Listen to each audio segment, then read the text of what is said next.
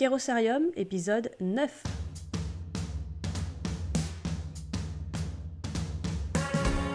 Bonjour et bienvenue au sein de Kérosarium, le podcast dédié aux délégués généraux et à tous les responsables d'associations et fondations. Lors de chaque épisode, vous découvrirez des retours d'expérience très détaillés, des astuces et des idées pour appliquer les meilleures pratiques du métier. Je m'appelle Claire Ribouillard, je suis déléguée générale et je suis la fondatrice de Kérosarium. Merci beaucoup pour votre présence et merci pour votre écoute. Je suis très heureuse de vous retrouver. Que vous fassiez du sport, que vous soyez dans les transports ou dans votre salle de bain, ne changez rien. J'ai pensé à vous pour la prise de notes. La synthèse de l'épisode vous attend.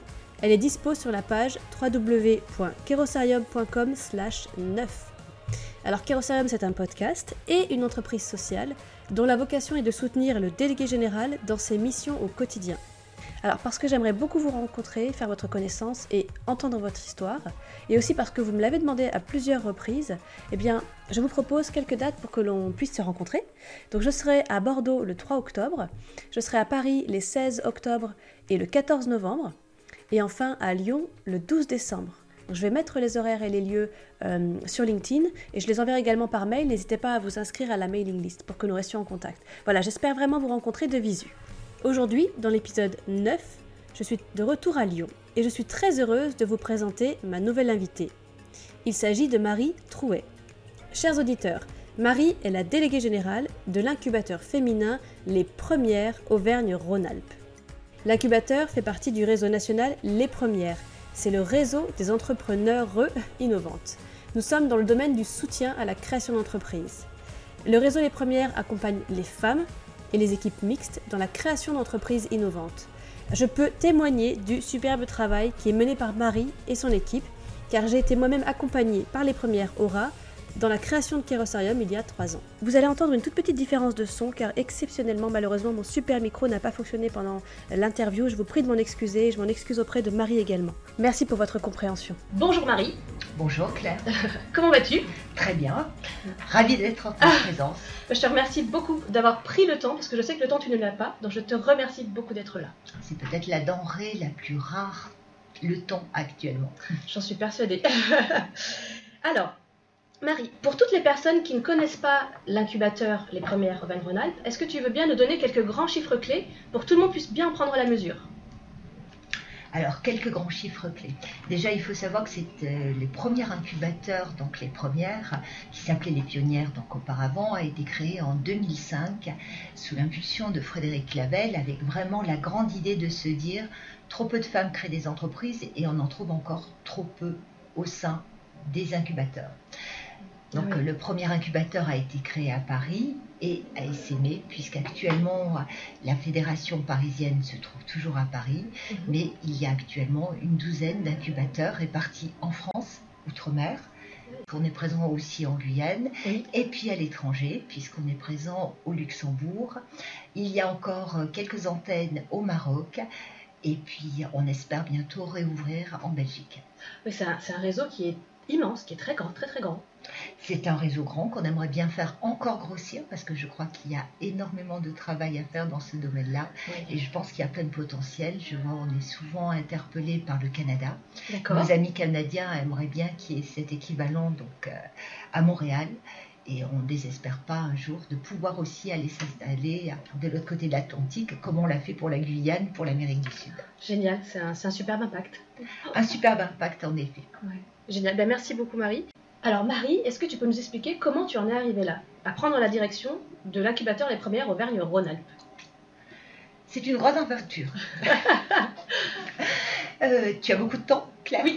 Parce que les, parce que tout le monde a beaucoup de temps pour pouvoir l'entendre.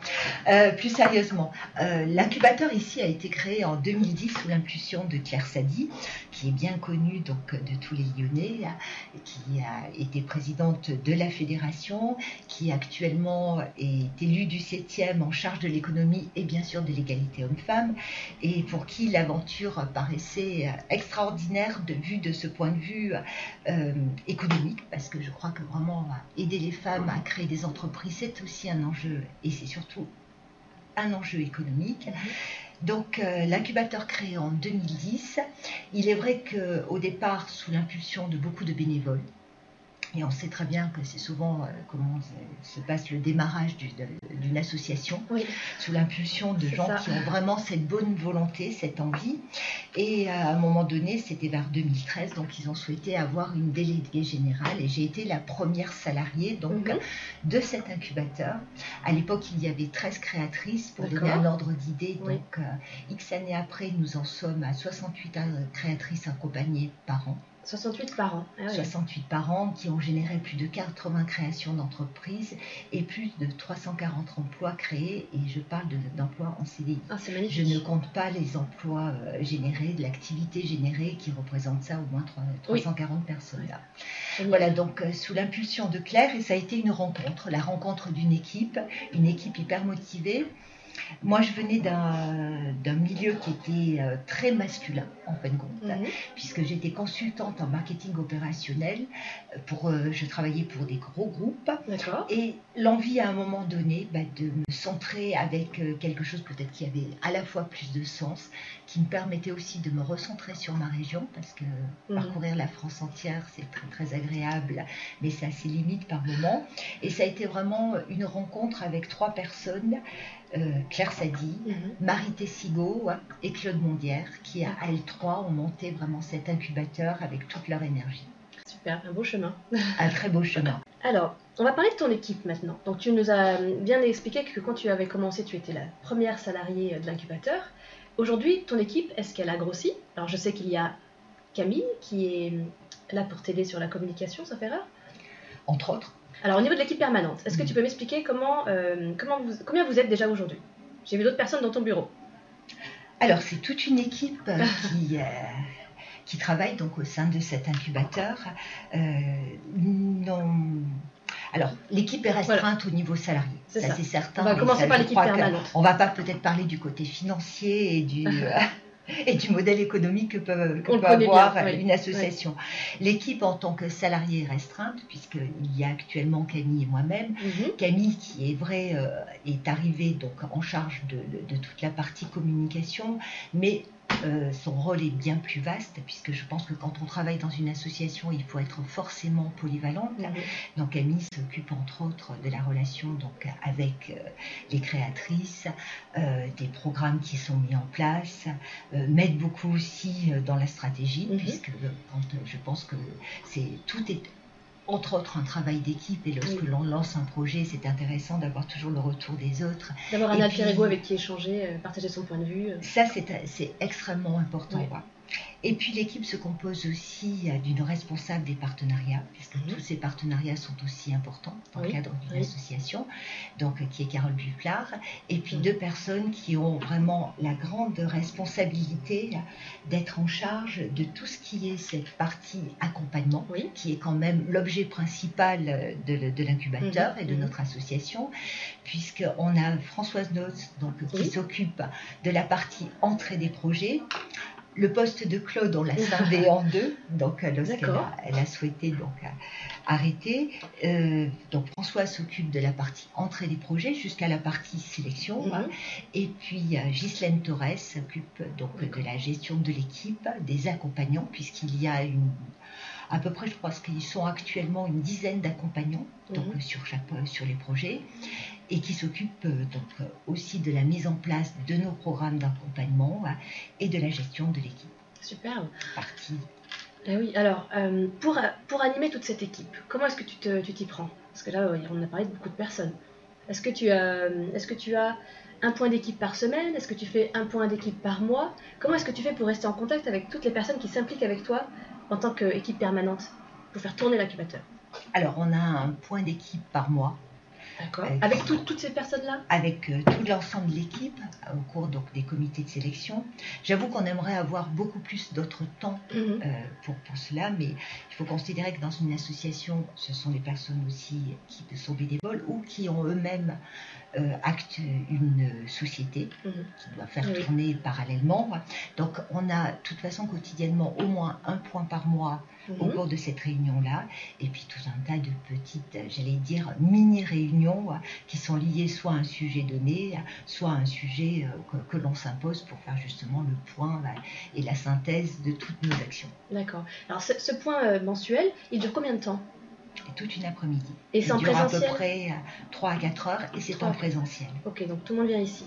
D'accord. Je crois fermement au présentiel. Oui. Je pense que le- la partie à distance peut favoriser les choses, mais une fois par mois, le présentiel est absolument. Important et efficace. Ça permet de voir la météo de l'équipe. Et je crois qu'il n'y a rien de tel que dans le regard des personnes que l'on arrive à savoir vraiment quelle est la, réelle météo donc, euh, des personnes. C'est le, moment aussi euh, pour pouvoir échanger sur tous nos enthousiasmes, sur les, les points un petit peu plus délicats sur tel, Mhm. tel ou tel dossier, et puis se rencontrer. Oui, je suis complètement d'accord. Alors, comment, est-ce que tu as un, un compte rendu Qu'est-ce que tu, qu'est-ce que vous faites après cette réunion? Est-ce que chacun a noté ce qu'il avait à faire pendant la réunion? Est-ce que toi tu dis, je fais, un- on fait un compte rendu et on envoie avec des objectifs? Est-ce qu'il y a une formalisation cette Il y a une formalisation. À l'issue de la réunion, il y a Mhm. forcément une formalisation, Oui. donc, euh, puisqu'en plus il est couplé au comité de sélection, mais il y a une formalisation de tout ce qui a pu être dit. Alors en tous les cas, dans toute la partie information euh, qui doit être donnée donc, Mhm. euh, au niveau de, de- de l'incubateur, de tout, ce, de tout ce que l'on fait, parce qu'on fait quand même en dehors de l'accompagnement, on a quand même aussi euh, pour vocation de promouvoir cette mixité dans l'entreprise. Donc on anime énormément de conférences, on, anime- on va dans beaucoup de salons, on est présent dans d'autres structures aussi. Donc euh, il y a toute cette actualité de l'incubateur et toutes ces informations. Il y a les actualités qui concernent aussi les créatrices. Donc euh, tout ça, oui, est sur le compte rendu. Euh, la partie, j'allais dire, qui est plus sur les projets est suivie Mhm. alors là sur un, CRM. Nous avons un CRM de suivi de projet et il y a des notes donc de l'accompagnant et là ça, ça figurera plus sur notre CRM. D'accord. Ben alors justement, on va, on, va, on va en profiter pour parler des, des outils. Ce fameux CRM, tu en es satisfaite Tu en es contente de cet outil? Euh, tout outil est appelé Mhm. à être amélioré. Oui. Euh, J'en suis satisfaite pour une chose, c'est que lorsqu'on a fait le choix d'un CRM, ce qui était important pour moi, c'est bien sûr de l'adapter à la structure, mais en même temps euh, d'être en contact avec des personnes enfin, qui comprennent notre métier. Oui. Il s'est avéré qu'on a rencontré une personne absolument extraordinaire qui avait fait ce métier d'accompagnant, qui a monté le réseau Entreprendre et qui a créé euh, le réseau Entreprendre en Belgique. Et qui à l'époque, lorsqu'il faisait de l'accompagnement, s'est dit il me manque un outil. Donc il a créé euh, cette société qui s'appelle Wikipreneur, et c'est Jean-François Demar, et qui euh, a vraiment créé l'outil qui lui permet de, qui répondait, j'allais dire, à toutes ses attentes lorsqu'il avait fait des accompagnements donc, de créateurs et de créatrices. Et lorsqu'on a voulu monter cet outil et l'adapter donc pour les premières, ça a été vraiment un, un travail collaboratif de Mhm. trois mois. Mhm. Ah oui, Ça nous a aussi appris à travailler avec un développeur. Mhm. Et là, j'allais dire, avec tous les projets numériques qui actuellement, je me permets de faire cette petite parenthèse, ce sont deux métiers, on a l'impression qu'on parle deux langages différents.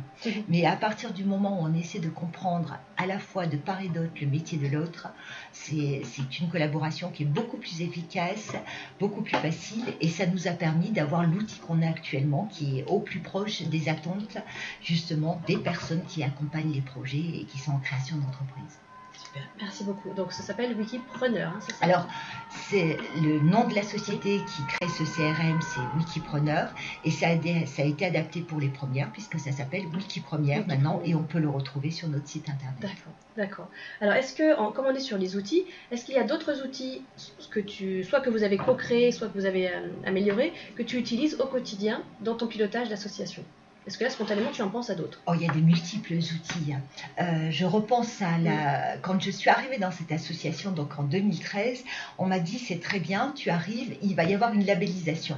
Alors tout ça, tout le monde sait ce que c'est que les process de labellisation. Oui. Je me suis retrouvée sur le bureau avec un dossier avec euh, un point à faire, enfin je devais reprendre, c'était même que la pré-labellisation, euh, aux attentes d'une, j'allais dire, quarantaine de points et d'exigences. Euh, ça a été extraordinaire. ça m'a permis de rentrer dans tous les domaines et de me dire, voilà, ça, on l'a à notre disposition, ça, il faut le créer. C'est ce qui a conduit, entre autres, à un moment donné, à l'idée d'avoir un CRM. Oui, il y a de, il y a de multiples outils. Je- nous, nous utilisons beaucoup les roadbooks Des roadbooks. Des roadbooks.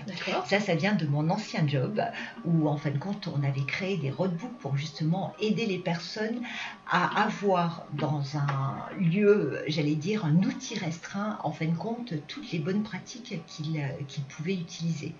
Et on a créé le roadbook du chargé d'accompagnement. Donc, on a été les premiers au sein des premières à créer ce roadbook Wow. qui permet, j'allais dire, à la fois, c'est une, euh, c'est un point de repère à la fois pour euh, chacun savoir euh, quel est, quels sont nos objectifs, où on va, et puis tous les outils dont on se sert, puisqu'il y en a de multiples, on a des, des comités, il y a des grilles d'évaluation, euh, il y a les points qui doivent se faire, il y a tous les outils qui sont utilisés pour accompagner les créatrices. Donc voilà, c'est un concentré, c'est une, euh, c'est un petit bouquin de- d'une, oh, il doit faire maintenant au moins 80 pages, Ah qui oui. est réactualisé euh, très fréquemment, puisque les, les choses évoluent, les choses bougent, et puis qu'on demande aux créatrices d'être agiles, il faut qu'on le soit aussi nous-mêmes. Donc Oui. voilà, il y a cet outil qui nous sert énormément, et puis je crois que vive notre ami Google et notre ami Excel, parce que je crois qu'il n'y a rien de tel en suivi de projet pour des tableaux Excel, mais voilà principalement ce que l'on utilise. D'accord. Alors sur ce roadbook, parce que euh, ça m'interpelle, est-ce que c'est un donc c'est un document papier aujourd'hui imprimé? Tu me parles d'un livre. Euh, c'est un, document papier ou PDF. Voilà, ok. Voilà. C'est un document avec le PDF. Et vous le, quand vous le créez, vous le créez sur, sur Word ou sur Excel déjà à la base? Il est créé sur quel support? Alors là, tu rentres dans un domaine. C'est trop précis peut-être comme question. Non, non, c'est pas trop précis. Euh, il est créé sur, sur Word, tout simplement. Non, je, je plaisante avec ça parce que comme on a eu beaucoup d'alternantes ou de, de personnes qui étaient stagiaires en communication euh, et qui avaient les- leurs outils propres mais qu'on ne pouvait pas modifier. Oui, En fin de compte, euh, j'allais dire, s'il y a une chose qu'on peut dire, c'est utiliser les outils les plus simples. Donc, Oui. on l'a fait sur Word parce que l'outil qu'on peut pas modifier et puis euh, euh, ou qu'on peut pas, euh, ou c'est pas très très facile d'utilisation. euh, Alors, il y a le côté esthétique, il y a le côté pratique et je crois qu'on a privilégié le côté pratique. Et puis, je pense qu'il faut penser toujours à la continuité. Quand on est à la tête d'une association, euh, il y a les équipes qui peuvent changer Mm. et je crois que ce qu'il faut arriver à avoir toujours en tête quand on dirige ces associations, c'est le côté pérennité. Euh, si moi demain je n'étais pas là, il faut que Voilà, les autres comment l'équipe va se débrouiller Comment Oui. l'équipe peut continuer et, et perdurer. Donc, La transmission du savoir. hein, transmission du savoir, je pense que c'est hein. très important. Très bien, merci. Est-ce qu'il y a d'autres outils auxquels tu penses ou on a fait à peu près le tour là? Dans ton Donc, euh, pilotage en laissant non, parce que dans notre pilotage, voilà, c'est les deux outils quand même qui sont, Oui. euh, euh, outre bien sûr une Dropbox, une Dropbox hyper pleine, hyper remplie, euh, mais euh, outre ces outils-là, c'est quand même principalement notre si- site internet et notre outil SCRM qui nous servent et sur lequel, j'allais dire, toutes les fonctionnalités nous permettent vraiment de, plus efficace. d'être le plus efficace. Ok. Alors, on va, on va revenir sur l'équipe permanente parce qu'on était là quand on a parlé des outils. Tu as évoqué justement l'apport de, stagiaires qui, arrivent régulièrement dans l'incubateur. Est-ce que justement tu pourrais m'en dire un peu plus sur, euh, les stagiaires ou les services civiques, toutes ces personnes qui, nous viennent, euh, qui viennent nous aider à renforcer les, membres de l'équipe? Est-ce que tu travailles avec des écoles en particulier? Est-ce que tu fais appel à un stagiaire tous les ans? Est-ce que c'est régulier? Voilà. Comment ça se passe pour toi? Alors c'est récurrent, j'allais dire principalement, on a surtout fait appel à des stagiaires de l'IAE, donc le- pour le Master 2 Management et Communication, parce qu'en plus c'est un partenariat avec euh, l'IAE, euh, puisque tous les Master 2 font des projets tutorés donc, euh, sur les projets des créatrices. Donc souvent on a l'occasion de rencontrer les étudiants, Mhm. et puis que je pense que souvent ils sont passionnés donc, par cet incubateur, par le message que l'on porte, par tout le dynamisme, d'un- j'allais dire, de tous ces entrepreneurs donc, qui sont au sein de cet incubateur. J'ai testé l'an dernier avec euh, justement le partenariat dernière, et voilà. effectivement les deux personnes étaient super motivées. Et puis, euh, je pense que c'est fondamental d'avoir régulièrement des stagiaires. Premièrement parce que, j'allais dire, il y a tout leur dynamisme, Oui. il y a leur point de vue aussi, euh, leur vision de, de- de ce que l'on fait, de l'entrepreneuriat. De plus en plus, j'allais dire, euh, quand je suis arrivée dans cet incubateur, la moyenne d'âge des femmes accompagnées était euh, avoisinée les 38-39 ans. J'allais dire, actuellement, on est tombé à une moyenne d'âge de 32. Ça ne Oui. veut pas dire qu'on accompagne que des très très jeunes, mais euh, de plus en plus, il y a eu des jeunes qui ont vraiment décidé à la fin de leurs études de se dire, je me lance. Je me lance tout de suite. Je me lance tout de suite, j'ai envie de créer, je veux me lancer tout de suite. Parfois même avant d'avoir fini leurs études d'ailleurs. Avant d'avoir fini, d'étudiants. Ok. Euh, Est-ce que tu as une école, euh, autre école que, que l'IAE Lyon? Est-ce que tu travailles avec des services civiques par exemple? Alors, on n'a pas encore travaillé avec des services civiques, c'est peut-être quelque chose que je, je souhaiterais aussi mettre en place. Euh, J'allais dire, c'est. Alors, c'est toujours la même chose. tout faire. C'est une question de- souvent de temps. Il y a des fois plein d'envie, Oui. mais bon. Et puis, on fonctionne aussi beaucoup par opportunité. Mhm. J'allais dire, ce sont des rencontres. Euh, il m'est arrivé de, de prendre en stagiaire quelqu'un qui avait osé euh, passer, enfin osé, c'est pas un très grand mot, euh, mais passer la porte de l'incubateur avec toute son énergie en disant, bah voilà, euh, j'ai envie de bosser pour vous, je sais ce que vous faites et j'ai vraiment, vraiment envie de travailler pour vous. Pour nous, dans les associations, l'envie, c'est le principal, hein, c'est le moteur. C'est le moteur. Alors, bien sûr, il faut les compétences à côté, mais Oui. c'est le moteur, en effet. Alors, on va pouvoir aborder une autre euh, partie maintenant de l'équipe. On a parlé de l'équipe permanente, on a parlé de toutes les personnes qui s'impliquent avec toi pour euh, manager euh, les projets, pour, pour participer aux formations, aux ateliers de l'incubateur. Mais maintenant, on va aussi parler vraiment de la gouvernance de l'association. Comment est structurée la gouvernance de l'incubateur?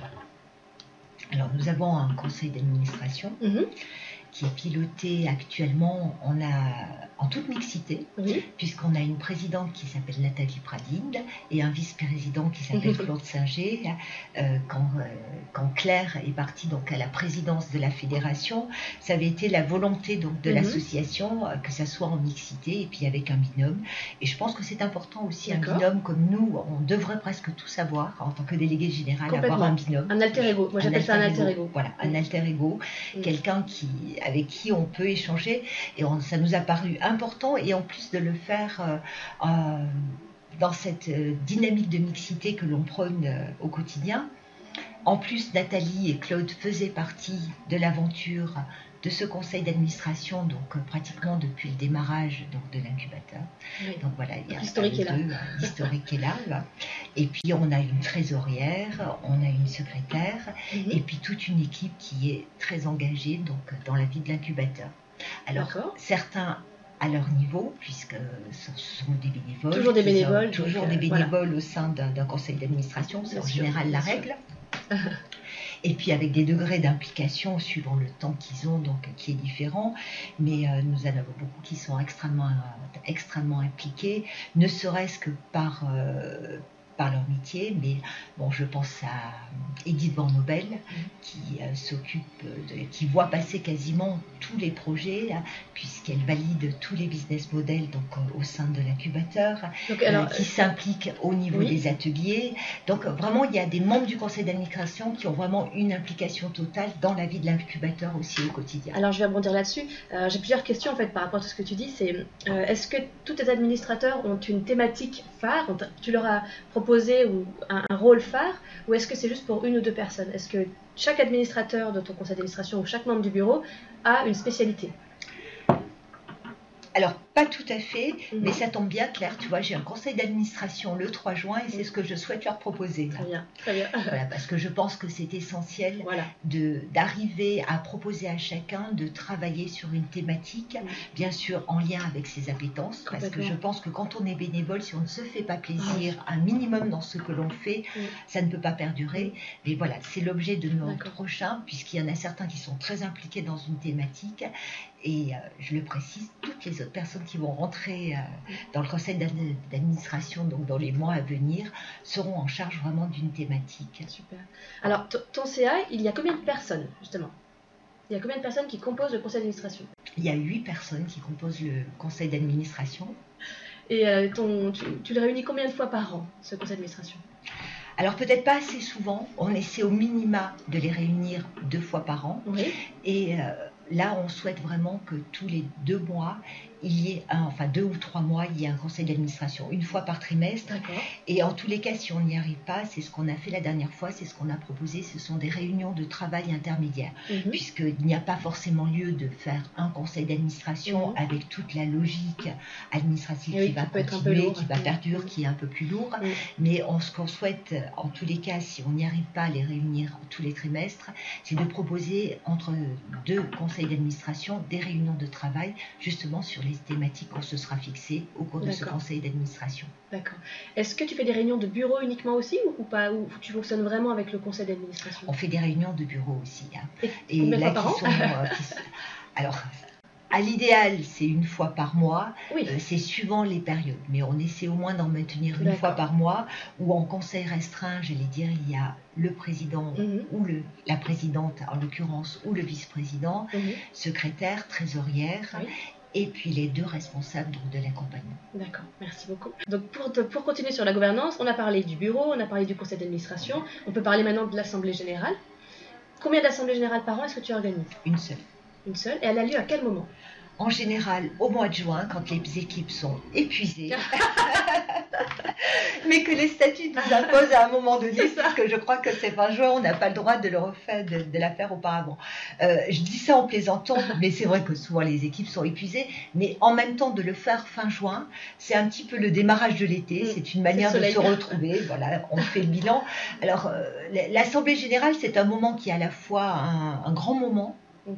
Pour les associations, Mhm. puisque Oui. je pense que c'est le retour sur tout ce qui a été fait.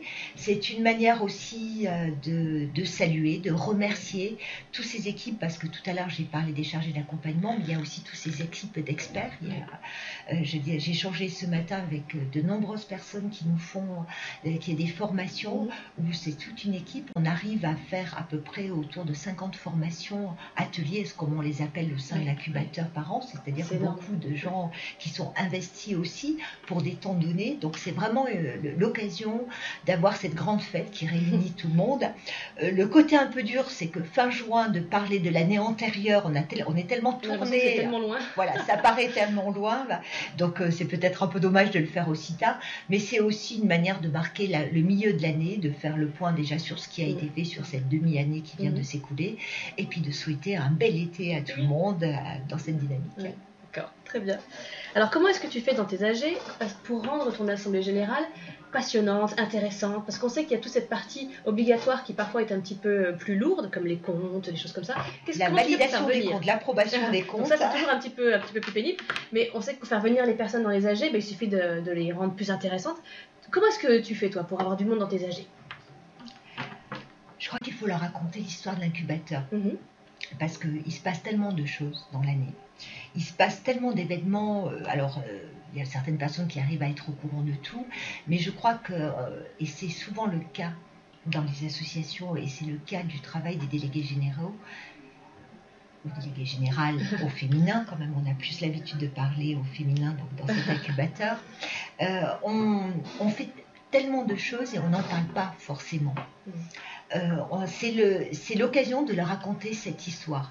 L'année dernière, elles m'ont fait une petite plaisanterie, donc les personnes qui, qui bossent avec moi en communication, elles avaient fait un petit film où elles me voyaient en petit personnage, auraient toujours mes lunettes rouges ou oranges et mon coca à la main, qui me donne de l'énergie à chaque jour. Euh, on me faisait évoluer donc sur une petite frise chronologique avec tous les événements. Et c'est là où c'est l'occasion de raconter toute cette histoire qui s'est mhm. passée pendant l'année pour faire vivre à tout le monde ce qui nous a fait vibrer, les succès, les succès des uns, les succès des autres, les moments plus difficiles. Mhm. Je pense que c'est vraiment l'occasion avec émotion, émotion contrôlée et contenue bien sûr, Oui. non, mais je crois avec passion. Plus qu'émotion, le terme exact, c'est avec passion, c'est de leur raconter tout ce qui s'est passé. Mhm. Et puis d'enthousiasmer les, les personnes pour l'année d'après, parce qu'il y a des projets qui se, qui se créent chaque année, et peut-être l'occasion de dire, voilà, on a vécu ça l'année dernière, et pourquoi pas vous l'année prochaine. Ok.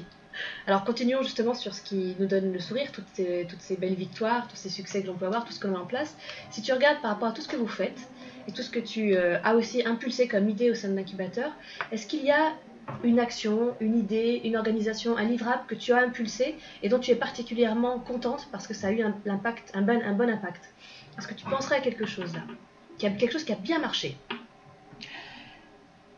Alors, il y a beaucoup de choses. Il y a beaucoup de choses, tant mieux Non, il y a beaucoup de choses qui ont bien marché. Il y a des choses qui ont moins bien marché. Euh, mais ça, c'est, euh, j'allais dire, c'est presque de celle-là qu'on apprend le Oui. plus. On en parlera après si tu veux. On en parlera Avec après. plaisir.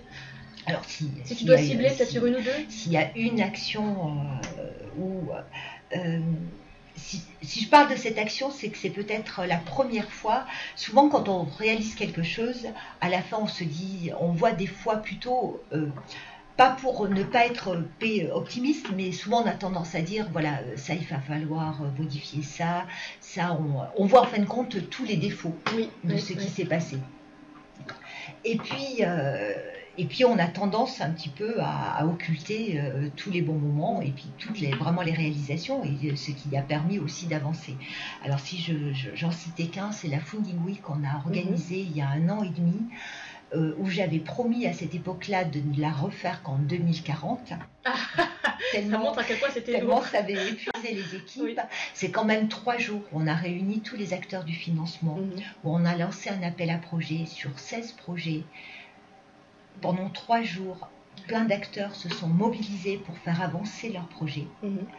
Et 100 personnes tous les matins, trois lieux différents, tous les acteurs du financement, un grand final à la Touraine City, donc mhm. avec notre partenaire, euh, la Caisse d'épargne, donc qui nous avait donné ce lieu fabuleux, euh, voir plein de pépites dans les yeux des gens et surtout à la fin, quand les personnes viennent nous trouver et nous disent en trois jours j'ai avancé comme en six mois j'aurais pu le faire individuellement.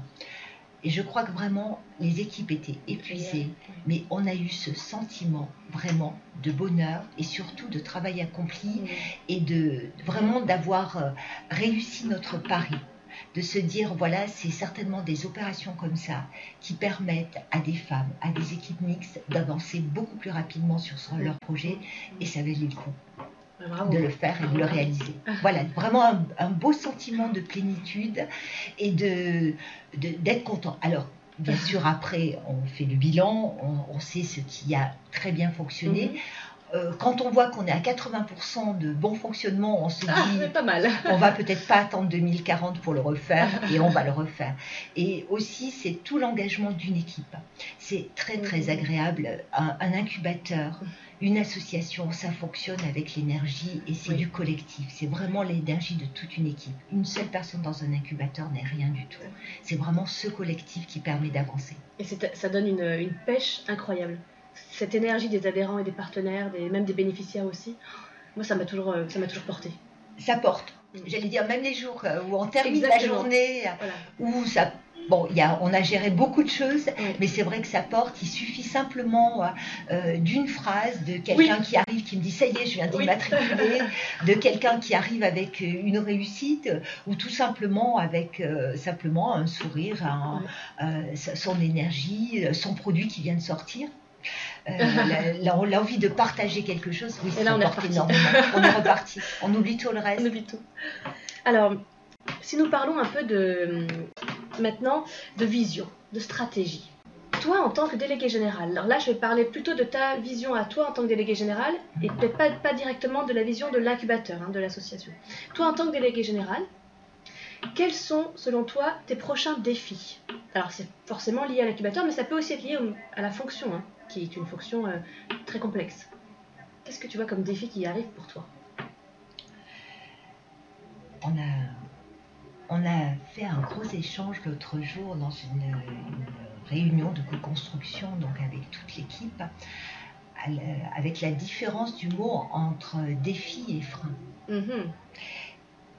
Et la perception de tous, c'était mm-hmm. bien sûr les défis, c'est ce qu'on va se fixer, les freins, c'est ce qui vont peut-être nous permettre, euh, ou pas nous permettre, j'allais dire, d'atteindre ces défis. Mm-hmm.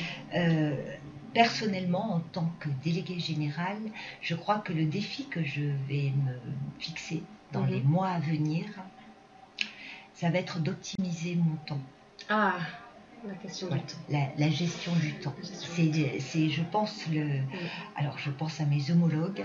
Je crois que cette gestion du temps est très très difficile.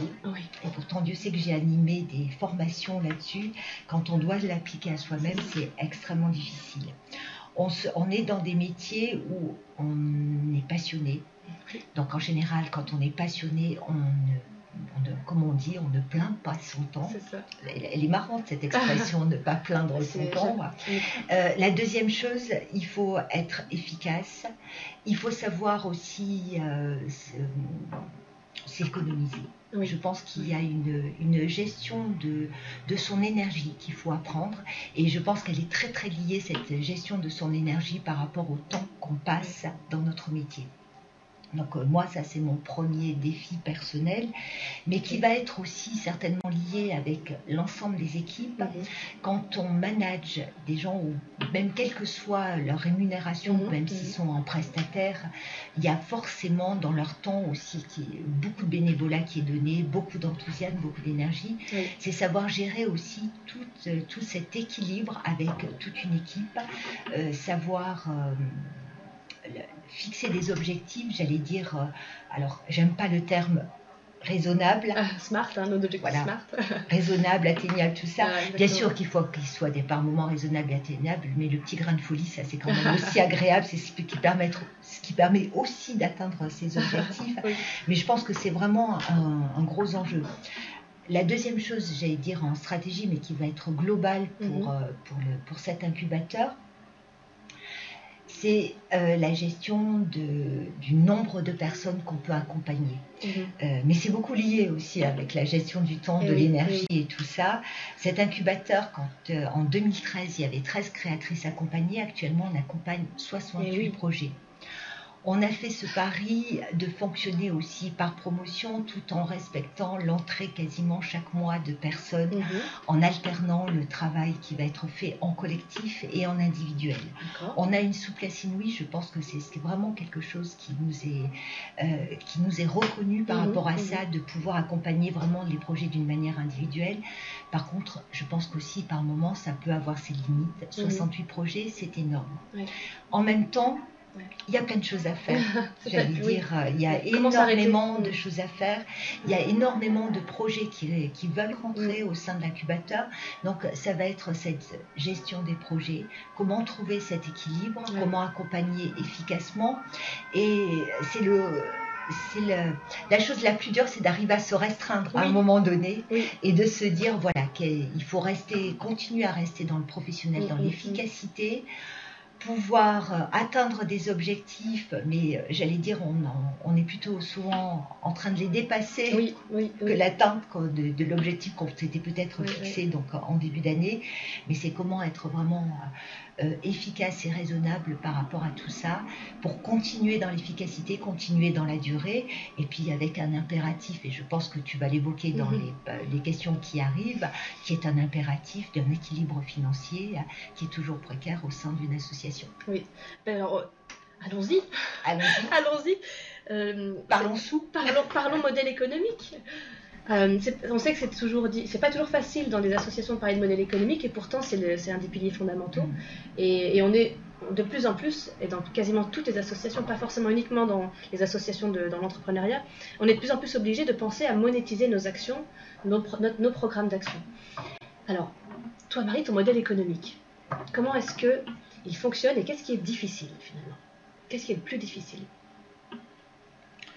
Euh, alors, ce qui est le plus difficile, je pense, au sein d'une association, euh, c'est difficilement de pouvoir se projeter au-delà de trois ans. Alors, il y a- je, je suis sûre qu'il y en a déjà qui, a- qui ont le sourire aux lèvres, euh, parce que des fois, se projeter à un an, c'est des fois difficile. Ouais. Euh, L'objectif, je pense, c'est d'arriver à avoir des engagements de nos partenaires au moins sur trois ans. Qui nous permet de vraiment de construire des programmes Oui. et des projets à un peu plus long terme que d'une année sur l'autre. Mhm. Ça sécurise et puis ça évite un certain, une certaine énergie parce, a vraiment euh, tous ces dossiers de subvention, on le sait très bien, sont très très chronophages Oui. en temps. Oui. Donc arriver à pérenniser au moins pouvoir avoir un objectif sur euh, jusqu'à trois ans. Donc euh, au-delà de ça, alors moi, de quoi est composé, euh, j'allais dire, euh, le- la partie Mhm. donc euh, subvention donc qui entre au sein de l'incubateur et comment il fait et fonctionne notre modèle économique. Nous avons une partie d'autosubvention Mhm. qui est faite donc par la petite partie qu'on demande à chaque créatrice. Euh, Pour donner un ordre d'idée, j'allais dire un programme d'accompagnement qui va être sur 8 mois, qui va comporter euh, 7 rendez-vous d'accompagnement individuel et puis euh, 23 ateliers, Oui. plus des ateliers de co-développement, plus Ouais, euh, des experts qui interviennent à Mm, mm. côté et qui, qui pourraient être valorisés à des accompagnements à 4 ou 5 000 euros. Euh, voilà, c'est déjà cette partie-là de la contribution de chaque créatrice, mais contribution et qui est aussi un engagement. Je ne suis je suis contre le tout gratuit. Je pense qu'un minimum d'engagement de chaque personne, même si on est dans le cadre d'une association, c'est important. Nous avons une deuxième partie qui est les lieux d'hébergement, puisqu'on a un espace de coworking où on peut proposer à des créatrices euh, des petits loyers hebdomadaires, puisque les postes de travail sont à 180 euros. Pour un poste de travail, j'allais dire tout compris, à deux pas de la part Dieu, avec une place de parking. Mais c'est notre volonté, j'allais dire, notre volonté est, simplement d'être à l'équilibre par rapport au loyer que l'on fait ici. Donc voilà, une partie d'hébergement, une partie qui est faite sur les programmes donc accompagnement, ce qui compose, j'allais dire, euh, notre autofinancement. La deuxième partie, c'est une partie d'aide de, donc, de toutes les, tout ce qui consiste, à, enfin les, toutes les subventions publiques, mhm. puisqu'on est soutenu donc par la région, on est soutenu par la métropole, on est soutenu par l'État avec euh, la DRDFE, hein, qui a la, Direction régionale des droits de la femme, qui, euh, qui, dépend donc de l'État et qui, euh, et qui nous soutient dans nos actions. Mhm. Alors il y a aussi d'autres organismes mais par moments, alors ils ne sont pas complètement dans le public, mais on, les met des fois non plus pas complètement dans le privé. Ça peut être la Caisse des dépôts et ah consignations aussi qui nous a énormément soutenus à notre démarrage, mais aussi euh, au lancement de nos antennes, puisque parallèlement à l'incubateur de Lyon, on est en train de lancer deux antennes, une qui est effective, qui est sur Grenoble avec Grenoble École de Management, puisque ça s'appelle J'aime les premières, et une deuxième qu'on souhaite donc euh, lancer, où l'étude de faisabilité est en cours qui est sur Clermont-Ferrand. Marie ne s'arrête jamais, oui.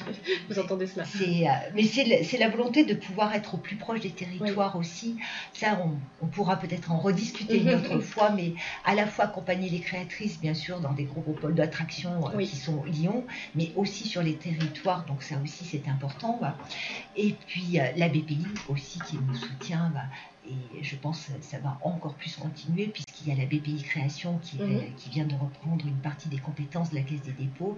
Et ça, c'est important d'avoir un acteur, j'allais dire, financier, local, hyper impliqué dans l'innovation parce que c'est quand même l'objectif euh, des incubateurs d'être dans l'innovation, donc qui est présent. Et puis une deuxième partie aussi avec des acteurs privés. D'accord, donc des, parties subvention qui va être du, sponsoring, du mécénat, du sponsoring. Les deux. Il y a du sponsoring et du mécénat avec euh, nos partenaires donc historiques. Parce que j'allais dire, je pense qu'on a cette chance d'avoir cette grande grande fidélité de partenaires qui nous soutiennent depuis le départ. Alors c'est à la fois du mécénat euh, des actions ponctuelles, j'allais mhm. dire, qui peuvent être faites, mais c'est là aussi, euh, au sein de l'incubateur, euh, des actions qui nous aident à monter, donc aussi à l'extérieur de l'incubateur, de partenaires historiques qui sont Inextinso et Fidal, mhm. qui nous accompagnent quand même depuis le démarrage. On a la Fondation Caisse d'épargne qui nous soutient vraiment depuis le démarrage aussi dans toutes les actions, qui fait partie de nos comités de, validation aussi. Et puis d'autres partenaires qui sont AG2R aussi, il y a la Mondiale qui nous ont énormément soutenus, il y a la MAP aussi qui nous mhm. soutiennent. J'en oublie peut-être, je ne vais pas les citer tous parce que là c'est très très désagréable pour ceux qu'on peut oublier, mais euh, il faut savoir, euh, j'allais dire, on dit souvent, on ne soutient pas assez les associations. Euh, on sait très bien que les pouvoirs publics ne peuvent pas tout faire et qui sont appelés peut-être dans les, années et déjà ont commencé à ne, à ne pas pouvoir être aussi présents donc par, par, rapport aux associations. Mais il faut savoir qu'il y a vraiment beaucoup d'acteurs privés qui s'engagent et qui souhaitent nous soutenir et qui s'engagent alors avec nous et certainement avec d'autres aussi d'autres associations et qui sont présents dans ce domaine-là. Super. Merci pour avoir partagé euh, ce ce, modèle économique avec nous. Est-ce que tu voulais rajouter autre chose sur cette partie-là? Qu'il est précaire et, qu'on et que ça serait vraiment intéressant qu'un jour on arrive à réunir, à se réunir en mhm. tant que délégués généraux, d'arriver à, peut-être échanger nos bonnes pratiques par rapport à ça et peut-être imaginer, euh, inventer peut-être le modèle économique de demain parce que je pense qu'il y a encore beaucoup de choses à faire au niveau associatif mhm. et je crois que vraiment une une réunion de nos pères, de mes pères, serait vraiment intéressant pour arriver à progresser là-dessus. Je vais garder ça en tête pour organiser un événement. Ça serait extraordinaire, Claire. ok, super. Euh, alors, on arrive vers la fin de, cette, de cet épisode. Il nous reste 5-10 minutes. Dans, dans, dans, les dernières questions, Marie, j'aimerais bien qu'on puisse évoquer, on continue un petit peu sur cet aspect euh, modèle éco, mais on va aborder maintenant les indicateurs. On parle de pilotage, justement, il y a un pilotage financier, il y a un pilotage managérial, il y a un pilotage de vision. Euh, mais pour soutenir euh, tout, ce pilotage, est-ce que tu as mis en place un tableau de bord? Et si oui, est-ce que tu as des indicateurs que tu suis? Alors, il y a des indicateurs qui vont être vraiment des chiffres c'est-à-dire, on se fixe un objectif de projet que l'on peut accompagner mhm. et où on est en capacité financière de pouvoir accompagner mhm. quand même au cours de l'année. Donc, euh, ce, chiffre, bien sûr, est suivi tout au long de l'année euh, en sachant vraiment quelles limites qu'on ne peut pas dépasser il y a aussi, au-delà de ça, bah, les projets accompagnés, le nombre d'ateliers que l'on peut faire, mhm. le nombre de formations qu'on peut réaliser, le nombre d'événements aussi que l'on peut réaliser à l'extérieur. Il y a des grands rendez-vous incontournables. Euh, je les rentre dans mes indicateurs, ça, parce que j'allais dire, il ne faut pas non plus aussi se disperser dans tout. Donc il y a des grands rendez-vous incontournables qu'on peut avoir tout au long de l'année, qui est le salon de, l'entrepreneuriat, qui le au mois de juin, qui est le, qui est le forum de l'entrepreneuriat avec la CCI, qui est mhm. au mois de novembre. Voilà, deux événements phares pour nous hein, qui rythment l'année. Et puis tout un tas d'autres événements qui vont rythmer aussi cette année. Ils sont des événements que nous, on va lancer, mhm. qui est euh, la soirée Impulsion. Ça, c'est l'événement signature, la soirée Impulsion. Là, c'est notre, notre signature à nous. Ça. clôture l'année. C'est vraiment toutes les personnes qui ont passé leur comité de, validation, qui sont à différents stades de lancement, qui viennent peut-être juste de démarrer leur mhm. activité ou qui sont comment, qui ont déjà démarré depuis quelques mois. Je pense que c'est un beau rendez-vous pour, pour l'ensemble des personnes. Mais voilà, ce sont des indicateurs, c'est des choses mhm. que l'on se fixe, où on se dit, voilà, on va être présent à tel ou tel endroit, on répond à nos objectifs d'accompagnement, euh, de, tel, euh, d'un nombre, j'allais dire, de projets accompagnés, d'un nombre d'entrepreneurs, puisque comme on accompagne aussi dans les trois premières années d'activité, mhm. forcément, j'allais dire, euh, eh il, y a, il y, a, un chiffre qui grossit chaque année entre les nouvelles entrées et celles qu'on accompagne quand même déjà depuis les années antérieures. Il y a du pilotage aussi euh, financier. Mhm. J'ai une trésorière qui me suit les chiffres régulièrement. Je pense que ça, c'est très confortable pour une déléguée générale. Mhm. Donc, euh, France Bachelot, qui est notre trésorière, euh, a ce pilotage, à dire, des chiffres, de savoir où on en est mhm. régulièrement, de savoir les périodes qui vont être peut-être un peu plus tendues. Elle te fait un retour toutes les, toutes les semaines sur, sur ces, sur ces chiffres-là? Pardonne-moi de te couper, mais c'est vraiment intéressant on a un tableau qu'on partage.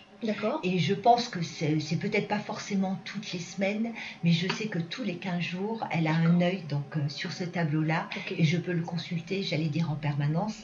Et j'allais dire si elle m'appelle, c'est peut-être qu'il y a une urgence, mhm. ça peut mhm. arriver. Après, c'est une gestion. Euh, on sait très bien que les subventions, j'allais dire euh, de 2018 peuvent arriver en 2019, qu'il y a des temps qui vont être peut-être un petit peu plus critiques ou d'entrée un peu différée. Voilà, c'est tout ce pilotage qui est à faire. Bien sûr qu'il faut avoir ces indicateurs. Euh, après, il y a un pilotage, j'allais dire, qui est de cœur. Euh, qui est un pilotage où on ressent on ressent ce qu'il faut mettre en place à un moment donné, ce qui peut-être n'est pas peut-être raisonnable à l'instant T, mais qui a cette impulsion à donner. Euh, et puis, c'est, euh, je pense que c'est un, c'est un pilotage aussi de tendance parce que je pense qu'il y a le pilotage des chiffres, il y a le pilotage des actions qu'on doit faire, et puis le pilotage de son équipe. Quand je parle aussi de, ce côté euh, ressenti, je pense qu'en permanence, quand on a l'idée pilotage en tête, c'est savoir quel est le moral de son équipe, quel est le moral des personnes que l'on accompagne au quotidien, mhm. qu'est-ce qu'il faut mettre en place peut-être en urgence d'un seul coup, euh, spontanément, qu'est-ce qu'il faut arriver à mettre? Et je pense que tout pilotage est lié à la fois avec des chiffres, un suivi de trésorerie bien sûr, et ce pilotage qui est vraiment d'impulsion, de ressentir le moral de son équipe. Ok, merci Marie. Euh, j'aimerais aborder maintenant la capitalisation. On parlait de la capitalisation du savoir, la transmission du savoir. Il est très important dans les associations que l'on puisse faire connaître les résultats que l'on a et tout ce que l'on fait, parce que parfois on fait tellement de choses qu'on oublie ou qu'on n'a pas le temps de faire savoir ce que l'on fait.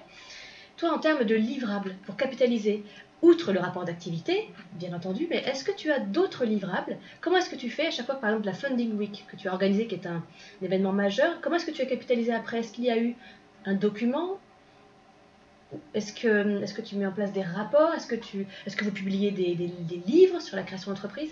Quels sont les livrables de l'incubateur? Alors pour revenir à la première chose que tu as évoquée, on fait un double rapport d'activité. Mhm. Il y a le rapport d'activité qui va être, j'allais dire, celui qui va rester euh, dans le classeur, qui va être, euh, j'allais dire, un rapport euh, qui va être extrêmement détaillé, mais peut-être un peu par moments fort ennuyeux, mhm. puisqu'il mhm. y a beaucoup d'écrits. Et qui est nécessaire pour les chiffres. Qui est nécessaire pour les chiffres, qui est nécessaire pour le suivi, qui, qui est qui est normal pour l'administratif, j'allais dire, de, l'incubateur, on met en place chaque année un deuxième rapport d'activité qui, lui, va être vraiment peut-être, alors c'est pas péjoratif quand mhm. je vais dire plus comme, mais qui va être beaucoup plus ludique et qui va permettre, j'allais dire, lorsque, par exemple, je rencontre des personnes, je rencontre des futures personnes, j'allais dire, partenaires mhm. de, l'incubateur, de leur raconter l'histoire un petit peu différente, de leur faire voir vraiment tout ce qui s'est passé, tout ce qu'on est en capacité de pouvoir mettre en place tout ce qu'on a réalisé. Et c'est vraiment un support assez extraordinaire euh, de pouvoir le, de pouvoir le, sortir régulièrement, de pouvoir les voir, les mhm. voir évoluer dans l'année. Ça permet aussi à, notre présidente, j'allais dire, d'avoir euh, ce billet d'humeur, de, dire le, sentiment qu'elle a par rapport à tout ce qui s'est passé, de faire connaître vraiment encore peut-être plus les équipes, faire connaître notre conseil mhm. d'administration qui fait énormément de choses et qu'on ne voit pas forcément au quotidien. Les équipes aussi, peut-être, chacun voit son chargé d'accompagnement, ne voit peut-être pas euh, ce qui se mm. passe euh, pour les autres. Donc euh, voilà, ça c'est important. C'est une fois par an ce rapport d'activité plutôt une fois communication Une fois par an. Après, c'est des newsletters qu'on met en place, qui sont pas toujours lus hélas. Ça aussi, il y a du travail à faire de savoir comment les newsletters pourraient être un peu plus lus. c'est de faire des petits films aussi régulièrement des films témoignages Des films, témoignages. C'est par exemple la Foodie Week. Il y a un super document dans lequel tu figures, je crois entre autres, de la Foodie Week. Et je ne sais même pas si tu as peut-être eu l'occasion de le voir. Eh ben, je suis pas certaine. Voilà, qui est sur notre chaîne YouTube. Donc, euh, je pense que de temps en temps, il faut, quand on va sur une association, c'est de regarder son site internet, mais des fois d'aller sur la chaîne YouTube qu'elle a, par exemple, parce qu'il y a, il y a cette, trace, j'allais dire, puis alors c'est extraordinaire l'image, je pense que c'est, important, j'allais dire, euh, c'est revivre, euh, on ressent, on ressent la sensation, on voit, on voit l'expression des gens, donc ça c'est aussi c'est extraordinaire. Alors ce, film, justement, je pardonne-moi de te couper, mais à chaque fois je, je, je rentre un tout petit peu dans le détail. Ce film, est-ce que vous filmez? Vous avez filmé vous-même au niveau de l'équipe ou est-ce que tu as fait appel à, des, à une équipe professionnelle? Parce qu'on peut faire beaucoup de choses nous-mêmes avec les outils d'aujourd'hui. Alors, euh, on m'appelle Alors, on va pas citer une femme, parce qu'on aime bien citer plutôt des femmes. Euh, en général, on est les MyGyver. exactement. Alors, je ne sais pas si, ça parle pour tout le monde. Oui, on pourrait dire les MyGyvers. Euh, non, dans une association, on est beaucoup obligé de faire. On se débrouille. Hein. Voilà, on se débrouille. Mm. On aimerait de temps en temps pouvoir faire travailler des professionnels. Ça serait extraordinaire. Avec un, monteur son. Alors, on a, on a, des gens extraordinaires dans l'association qui, en général, prennent, euh, font monteur son, euh, font les, les, prises de vue. Donc, c'est de l'effectuation. On fait avec ce qu'on a. C'est de l'effectuation en permanence. Ok, ok, ok.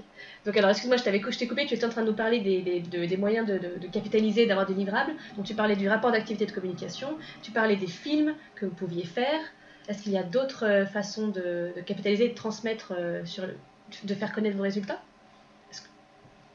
Je pense à eux, pas mal. Hein. Je pense à eux principalement parce que c'est cette manière-là. Et puis, j'allais dire, euh, on, le fait beaucoup par oral, c'est-à-dire que chaque mhm. fois qu'on fait une conférence, je pense qu'aussi c'est une manière de pouvoir communiquer sur mhm. ce que l'on est, ce que l'on fait, ce que l'on réalise beaucoup par oral. Euh, Claire Sadi là, nous a animé une très très belle conférence dans le cadre de Vivre où on avait le, une chance inouïe puisqu'on avait une salle au musée des Confluences. Mhm. Donc euh, ça aussi, ça, donne l'occasion de, donner euh, vraiment, de dire qui on est, qu'est-ce qu'on fait et qu'est-ce qui se passe au quotidien donc au sein de l'incubateur. Ok. Alors je reviens juste, je pense à, cette newsletter que tu, que tu envoies. Vous l'envoyez combien de fois par mois ou, ou par, par trimestre? Alors, euh, soit on l'envoie une fois par mois. Mhm. Euh, quand on n'a pas réussi à tenir nos engagements une fois par mois, on le fait une fois par trimestre, voire par moment, ça nous est arrivé une fois par semestre, mais là on l'appelle plus la newsletter, on l'appelle le bulletin. Ah, d'accord. Et alors, est-ce que tu utilises euh, un outil de, de, gestion d'email? Ou est-ce que vous l'envoyez vous-même? Là, je suis incapable de te dire lequel c'est. C'est peut-être la personne qui est en charge de, la, la personne qui est en charge de la communication. Ça aussi, c'est une, il faut apprendre à déléguer. Ah oui, complètement. On peut pas tout faire. On peut pas, Et on tout peut pas faire. connaître tous les outils. On qui peut pas connaître tous les outils, donc euh, une de nos forces, c'est de pouvoir déléguer. Je dis pas qu'on le fait toujours, mais euh, c'est important d'apprendre à déléguer par rapport à ça. Alors, euh, concernant la newsletter, je crois que là aussi, il y a un travail à faire. Je ne suis pas sûre que ça soit le meilleur outil pour Mhm. arriver à... Mhm. C'est peut-être le seul qu'on a trouvé, peut-être le plus efficace à faire régulièrement. Mhm. Mais euh, la newsletter, on s'aperçoit qu'il y a très très peu de gens maintenant qui lisent les newsletters Qui les ouvre. Qui les ouvrent. Donc euh, ça c'est un petit peu dommage. Il faudra qu'on arrive à trouver un autre outil pour pouvoir arriver à, à communiquer peut-être euh, plus efficacement. Ok, merci Marie. Eh bien, merci. C'est, on arrive vraiment à la fin de cet épisode. Merci beaucoup pour tout ce temps. Merci aussi à vous pour votre écoute. Euh, Dis-moi Marie, est-ce que tu voudrais rajouter un, un mot de la fin? Oui, une chose, Mhm. te dire bravo Claire. Ah. Euh, te dire Ah. bravo pour ce que tu fais. La première fois que j'ai écouté euh, ton premier podcast, Oh, Merci euh, je te l'ai dit le lendemain de... Peut-être je t'ai croisé, je crois, Ah, oui, 24 heures après. C'était très rigolo. Je- En plus, ce que tu disais en disant, vous pourrez l'écouter n'importe quand, n'importe comment, peut-être dans votre salle de bain. Que Et il s'est avéré que c'était un dimanche matin. Et je crois qu'on décroche jamais. Ça, c'est comme les entrepreneurs quand on est délégué général. Je crois qu'on décroche jamais de son job. On y pense toujours. J'avais vu euh, sur tes mails le podcast. Et en effet, j'étais avec ma fameuse petite oreillette que je ne quitte jamais. J'étais dans ma salle de bain en train de l'écouter. Et au fur et à mesure que je- que j'entendais parler la personne, je me disais, mais qu'est-ce que ça fait du bien d'entendre parler de son travail.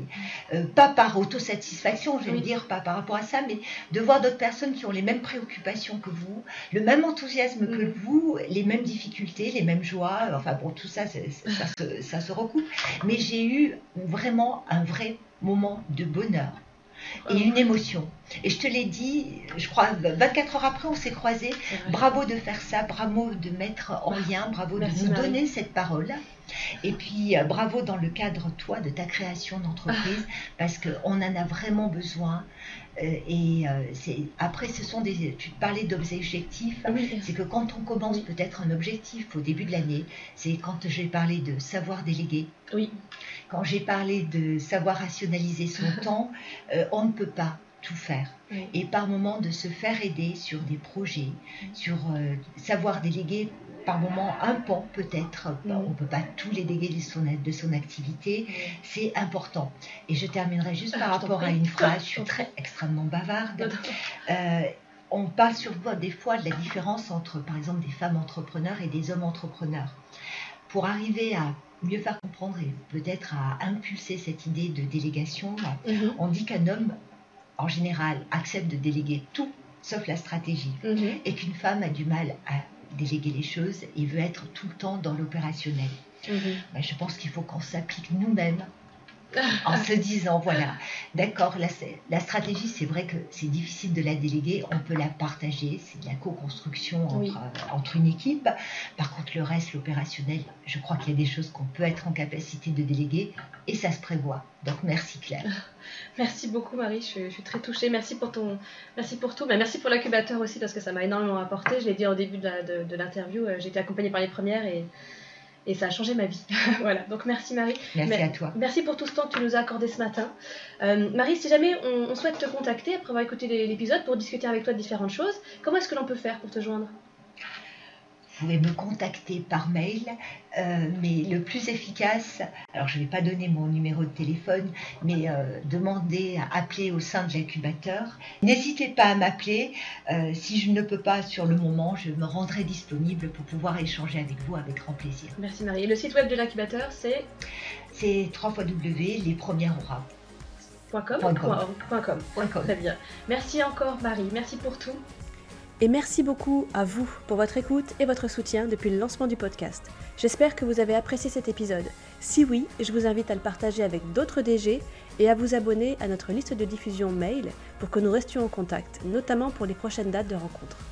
Si vous souhaitez découvrir les programmes Alter Ego et Équipe Plus de Kerosarium pour gagner du temps et réaliser votre programme d'action rêvé sans aucune nuit blanche, je suis à votre écoute. Vous pouvez m'écrire à claire at kerosarium.com. Merci encore pour votre écoute. Je vous dis à bientôt pour appliquer les meilleures pratiques du métier.